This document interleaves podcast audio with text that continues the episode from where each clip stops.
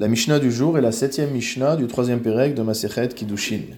Nous avions vu au début du deuxième Pérec qu'un homme peut être Mekadesh sa fille, c'est-à-dire qu'il peut consacrer sa fille comme épouse à un homme tant qu'elle est mineure, mais à partir de l'âge où elle est capable de dire qu'elle accepte de se marier avec l'homme en question, ou alors après qu'elle ne soit plus mineure, c'est-à-dire à partir de l'âge de 12 ans et un jour, et jusqu'à 12 ans et 6 mois. Le laps de temps entre 12 ans et un jour et 12 ans et 6 mois est appelé l'âge de la Naharut, donc pendant ce temps-là, la fille est appelée Nahara et le père peut être Mekadesh, cette fille. Au-delà de cette période-là, il ne le peut plus. Notre Mishnah enseigne Kidashti et biti. Si un homme dit J'ai consacré ma fille comme épouse à un homme. Mais je ne sais pas à quel homme je l'ai consacré comme épouse. Uba echad ve'amar. Et à ce moment-là, un homme vient et déclare Ani kidashtiha. C'est moi qui l'ai consacré comme épouse. Neeman. À ce moment-là, cette personne-là est digne de foi.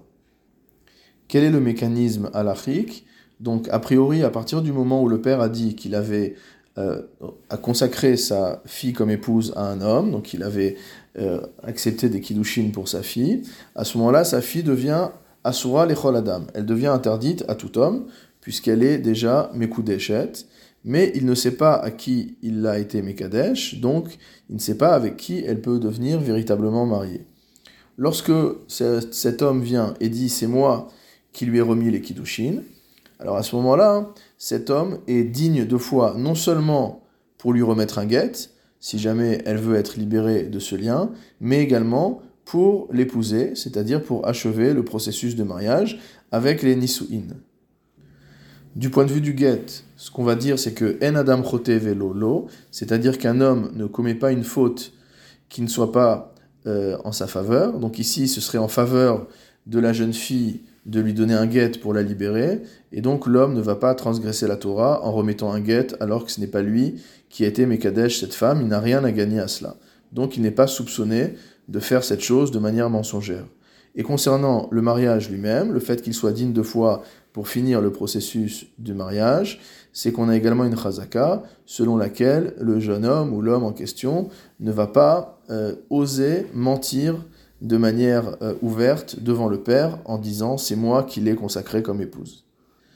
Deuxième cas, Zehamar ani kidashtiha, Vezehamar ani Shnehem notnim get.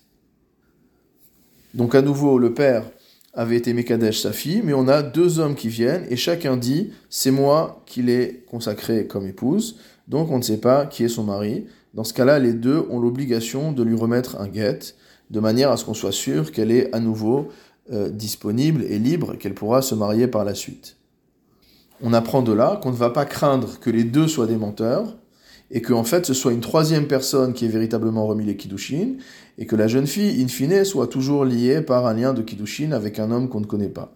Donc on va considérer qu'il y a forcément un des deux qui dit la vérité, et une fois qu'elle aura reçu le get de ces deux personnes, elle sera totalement libérée. Veimratsu, et s'ils le veulent, Echad noten get, l'un peut lui remettre le get, Ve'echad kones, et le second finir le processus de mariage, c'est-à-dire que si l'un renonce au kiddushin qu'il affirme avoir reçu en remettant un get à cette jeune fille, on considérera que c'est le deuxième qui est le véritable époux, et donc elle pourra aller jusqu'à l'étape des nisuin avec cet homme.